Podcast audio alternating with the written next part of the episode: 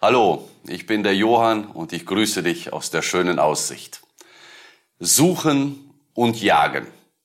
Was denkst du jetzt, wenn du diese zwei Wörter hörst? Suchen und jagen. Vielleicht denkst du jetzt an irgendeine Fuchsjagd. Sieht man ja immer wieder mal. Viele Jäger kommen zusammen, Hunde sind dabei und der Fuchs wird gejagt. Man macht Lärm und man sucht ihn und man versucht ihn zu fangen. Alle gehen zusammen auf die Jagd. Oder vielleicht denkst du auch an einen tollen Krimi. Irgendein Verbrecher wird gesucht oder eine ganze Bande. Und dann wird äh, mit Autos gejagt oder zu Fuß oder man läuft durch die Stadt, enge Gassen irgendwo in New York und was weiß ich. Suchen und Jagen, das sind so Begriffe, da denkt man automatisch an sowas. Vielleicht denkst du sogar an eine Doku. Doku aus der Tierwelt. Du siehst einen Leoparden, der liegt und beobachtet eine Herde Antilopen, schleicht sich langsam ran und dann, dann geht die Jagd los. Wir kennen das. Er rennt, was das Zeug hält. Die Antilopen laufen weg und so versucht er seine Beute einzufangen. Also es kommen immer zwei Sachen dazu. Immer wieder sich fokussieren und dann Vollgas, aber richtig volle Kanne auf die Beute oder dem Gejagten hinterher.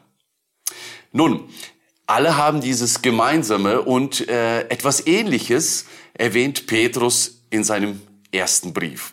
In 1. Petrus 3, Vers 11 in der zweiten Hälfte heißt es, suche den Frieden und jage ihm nach. Genau diese beiden Worte wieder. Suche und jage. Was meint Petrus hier?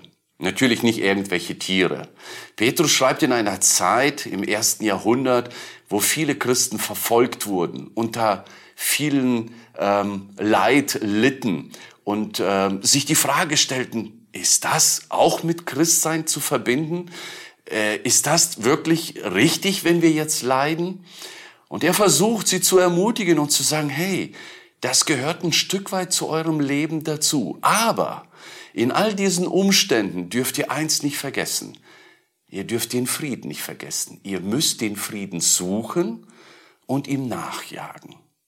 Kurz davor erwähnter Verse wie, wenn du ein glückliches Leben führen willst oder gute Tage erleben willst, wenn du also glücklich sein willst, wenn du ein schönes Leben suchst, dann gehört der Frieden dazu. Der Frieden in deinem Herzen, den Frieden, den dir niemand geben kann, außer Gott.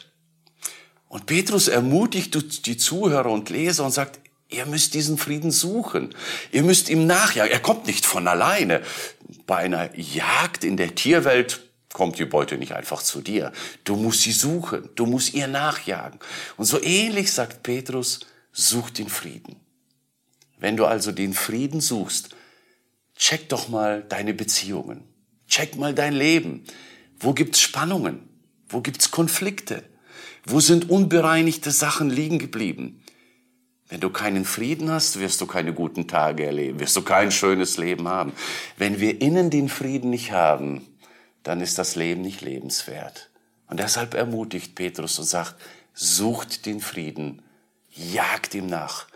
Das wünsche ich dir für diesen Tag heute, dass du dich fokussierst, dein Leben in Ordnung bringst und wo das noch nicht der Fall war, alle Kräfte dran setzt, damit der Frieden dein Herz erfüllen kann. Gott segne dich dabei. Amen.